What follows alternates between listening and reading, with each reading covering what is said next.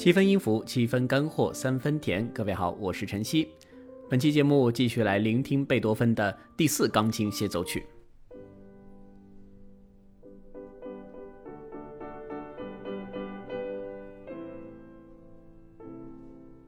从这部钢琴协奏曲开始，贝多芬的协奏曲创作可以说又进入到了一个更新的阶段，因为第一、第二更多是学习与探索，第三是在转型的路上，是一部转型之作。而到了第四钢琴协奏曲开始，贝多芬可以说真正找到了自己的创作语言。第四钢琴协奏曲是诞生于1806年，也就是创作完第三钢协的六年之后。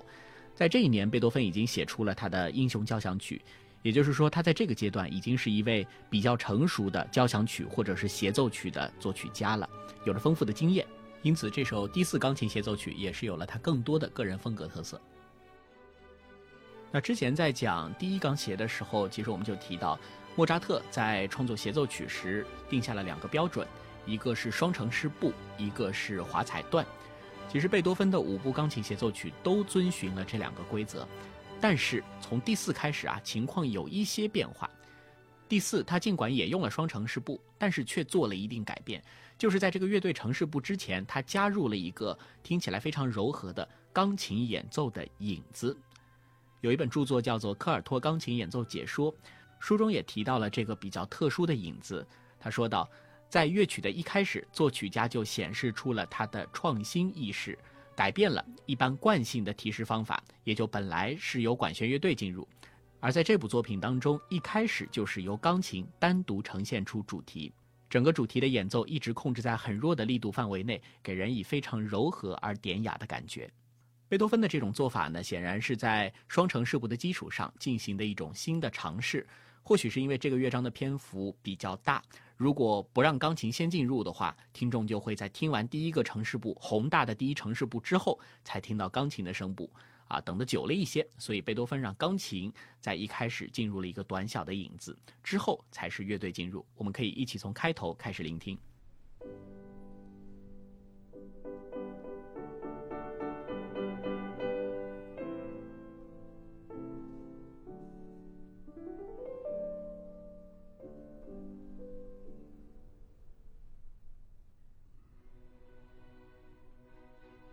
在这里就进入到了第一城市部，由乐队演奏的第一主题，也就是主部主题。这个主题是由钢琴刚刚演奏的这个影子当中啊所引出的，它经过了一个 B 大调的过渡，最后回到了 G 大调。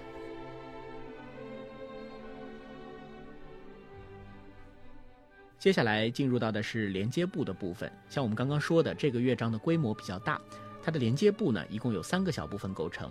第一部分是顺着主部主题的音调。带来了一个很强的推进感，但是我们继续往后听，来听一下这个推进感的运动到了哪里，有没有引入到新的主题？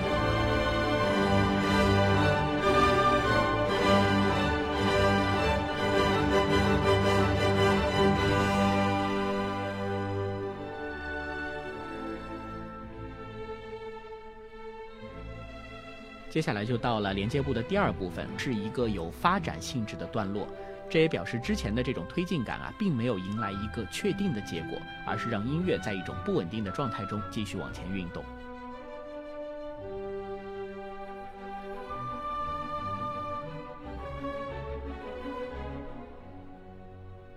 现在听到的是连接部当中的第三部分，可以听到音量会慢慢变响，第一部分当中的那种推进感会再度回来。这个时候就会正式的引入到第二主题，也就是副部主题。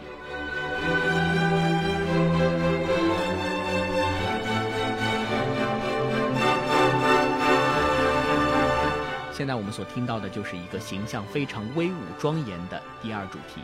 和第一主题的诗情画意显然是形成对比。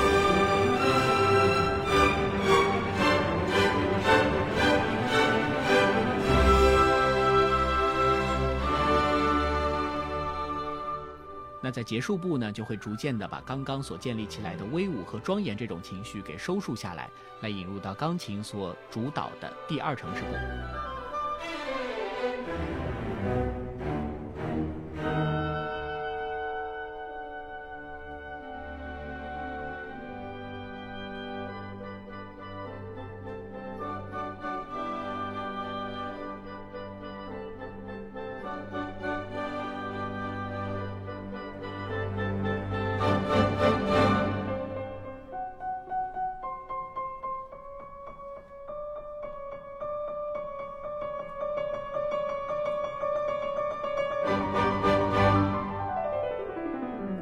在钢琴的一小段过渡之后引入到的是再次出现的第一主题也就是主部主题。当然钢琴的演奏和贝多芬的其他协奏曲创作一样都是进入了一定的加花的。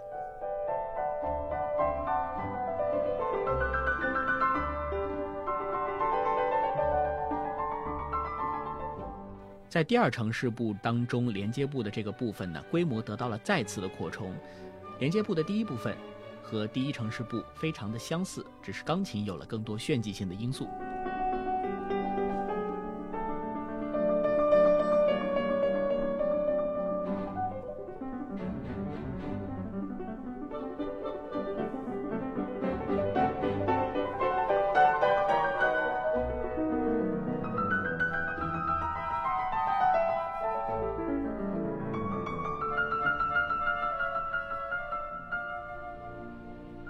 到连接部当中的第二部分，在这里呢，调性从 G 大调突然转到了很远的降 B 大调，带来一个非常大的听觉上的差异，旋律也变得非常柔美，让音乐进入到了有一些幻想性的色彩当中。在第五钢协的第一乐章中，有一个非常类似的段落。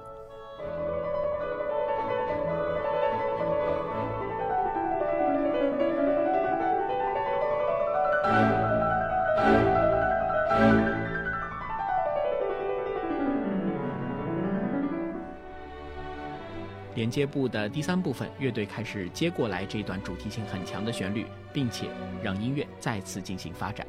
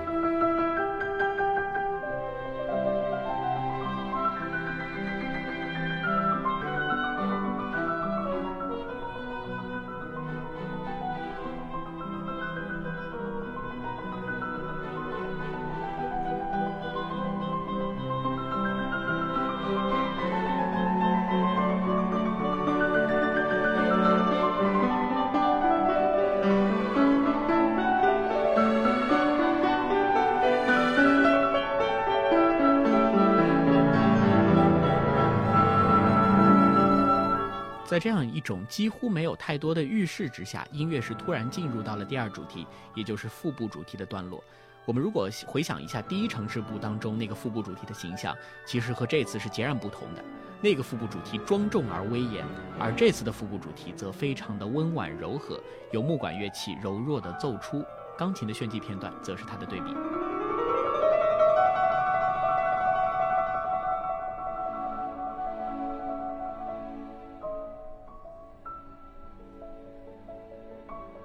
现在钢琴接过了腹部主题，但形象同样也是柔和的，只是这种柔和接下来会慢慢推进。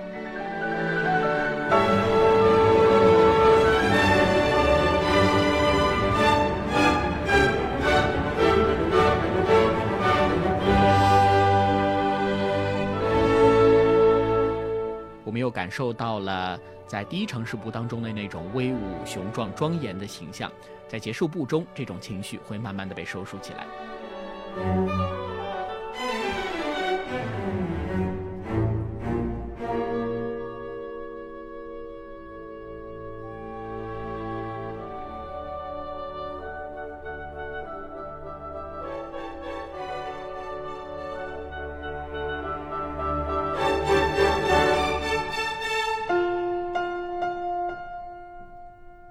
音乐进入到了展开部啊，这一个短小的影子也是为之后暴风骤雨般的展开来做一个预备。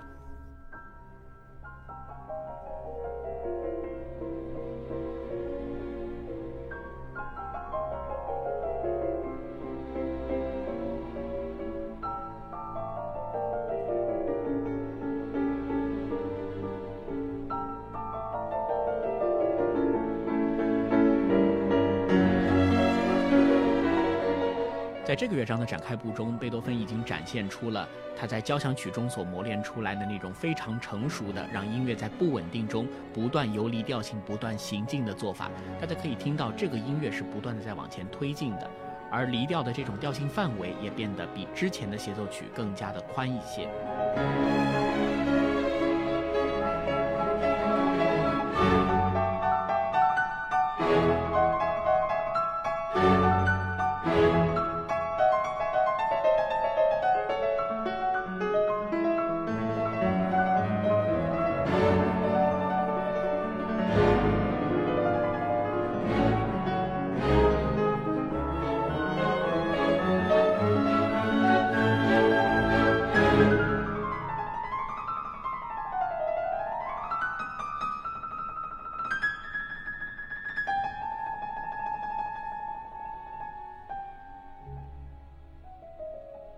这段展开是以第一主题的音调发展而来。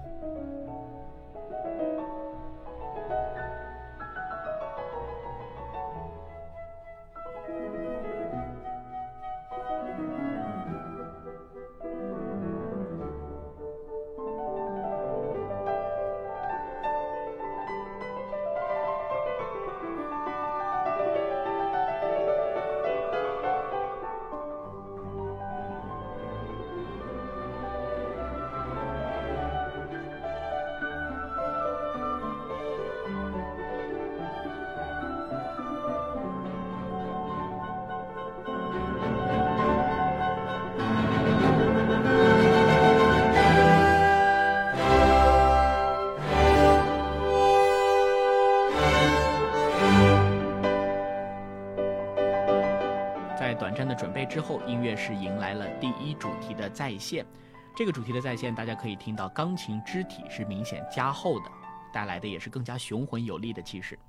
那之后的再现段落呢？由于时间关系，我们就不逐一做分析。我们想直接跳过来听一下这部作品第一乐章当中的华彩段落。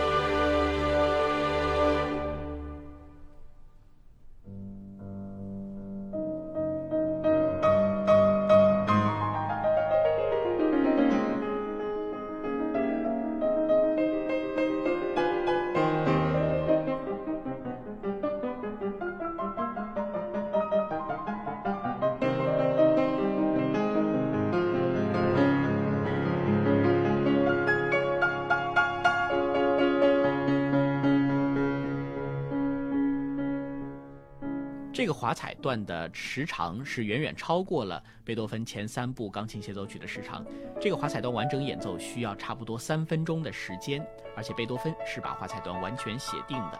在这个华彩段中呢，我们可以听到主部主题和副部主题的印记再次出现，音乐也进行了更加充分的发展，而钢琴演奏者也可以在这个空间当中尽情地展现自己的钢琴技艺。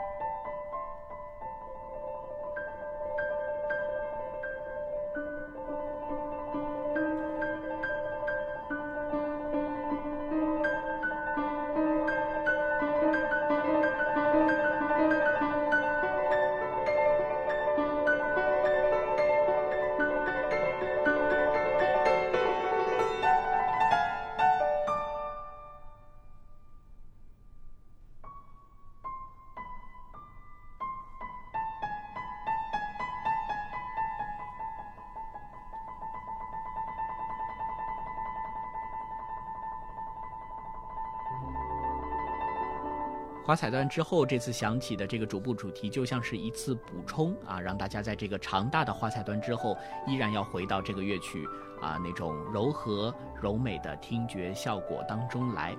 而在最后的尾声当中再次渐强，让整个乐章在辉煌中得到了收束。